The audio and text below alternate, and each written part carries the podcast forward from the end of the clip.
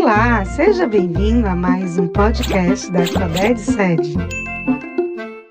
Olá a todos os estudantes com sede de História. Eu sou o professor de História Tomás Caetano e está sendo uma honra compartilhar esse podcast com todos vocês.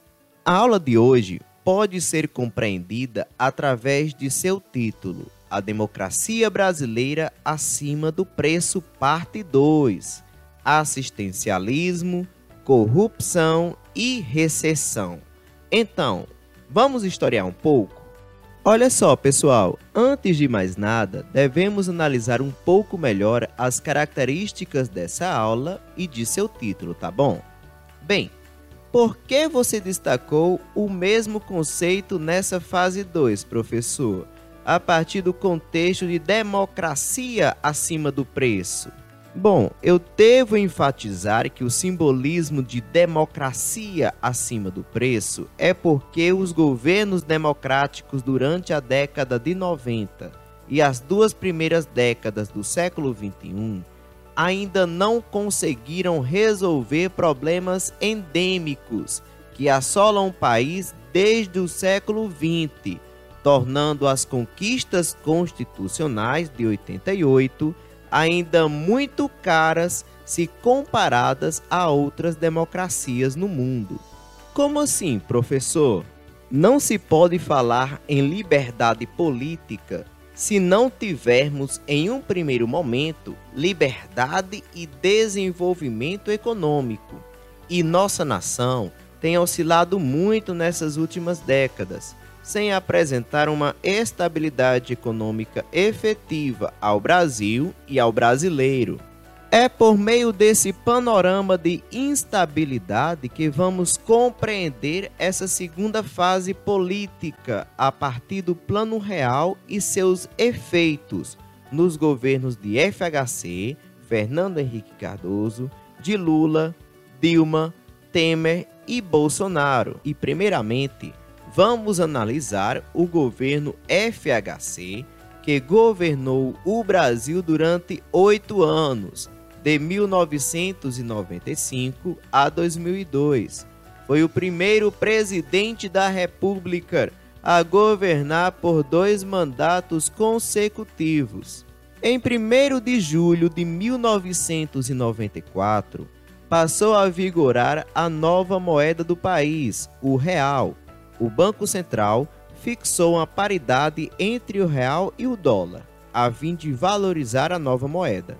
O real era o equivalente a um dólar e o Plano Real animou empresários e a população e vai impulsionar o consumo interno, levando a uma vitória de FHC pelo partido do PSDB em 1 de janeiro de 1995, sucedendo ao presidente Itamar Franco. Durante o seu primeiro mandato, privatizou empresas estatais como a Vale do Rio Doce e o sistema de comunicação da Telebrás. Foi aprovada pelo Congresso uma emenda constitucional permitindo a reeleição para cargos executivos como presidente da República, governadores e prefeitos.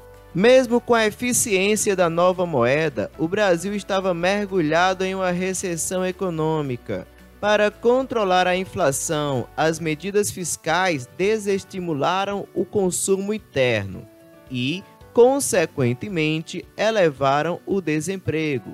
Seus dois governos foram marcados pela implementação de várias políticas sociais para as populações mais pobres, como os programas Bolsa Escola, Vale Gás e Bolsa Alimentação ocorreu avanços importantes também nas áreas da educação e da saúde, com a distribuição gratuita de medicamentos contra a AIDS e a criação dos remédios genéricos, vendidos a preços baixíssimos, e também na questão agrária.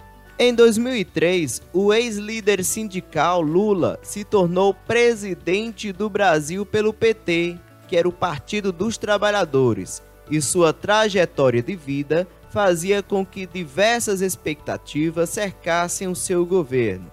seria a primeira vez em que um político de esquerda, ou seja, com ideias mais socialistas, tomaria o controle da nação.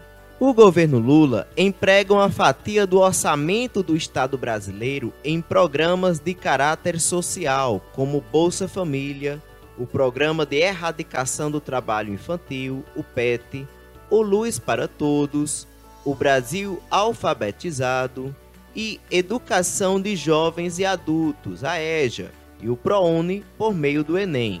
Com o êxito do Plano Real, houve retomada do crescimento econômico do país, muito em razão também ao do crescimento econômico chinês com a necessidade cada vez maior de matérias-primas, muitas delas oriundas do Brasil. Assim também como houve redução da pobreza e da desigualdade social por meio de programas sociais bem-sucedidos, como é o caso do Bolsa Família. Porém, algumas controvérsias estão presentes em seu governo, como o escandaloso caso do mensalão em 2005. Em 121 anos de república no Brasil, o país elege pela primeira vez uma mulher para ocupar a presidência. Se trata de Dilma Rousseff, candidata do PT e sucessora de Lula na presidência. É a primeira mulher a governar o país a partir de 1 de janeiro de 2011. Sua gestão foi marcada por um continuismo em relação ao governo Lula e uma degradação econômica cada vez mais presente devido aos impactos da crise capitalista de 2008.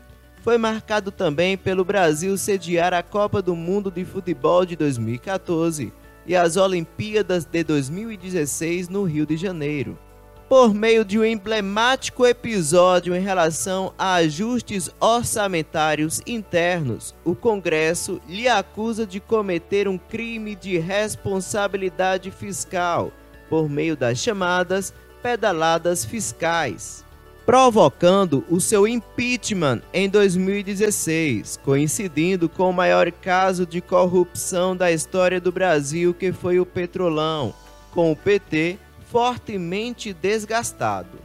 Um dos discursos utilizados no período é que se tratava de um golpe político para retirar uma presidente democraticamente eleita ao poder. O PMDB, representado por seu vice-presidente Michel Temer, assume o comando político da nação brasileira reorientando uma política mais liberal na economia brasileira e configurando uma maior rigidez fiscal em relação aos gastos públicos. Com a icônica eleição presidencial de 2018, o deputado de direita Jair Messias Bolsonaro, do partido PSL, utilizando um discurso de moralidade institucional e conservadorismo político, vence o candidato do PT, Fernando Haddad, em segundo turno.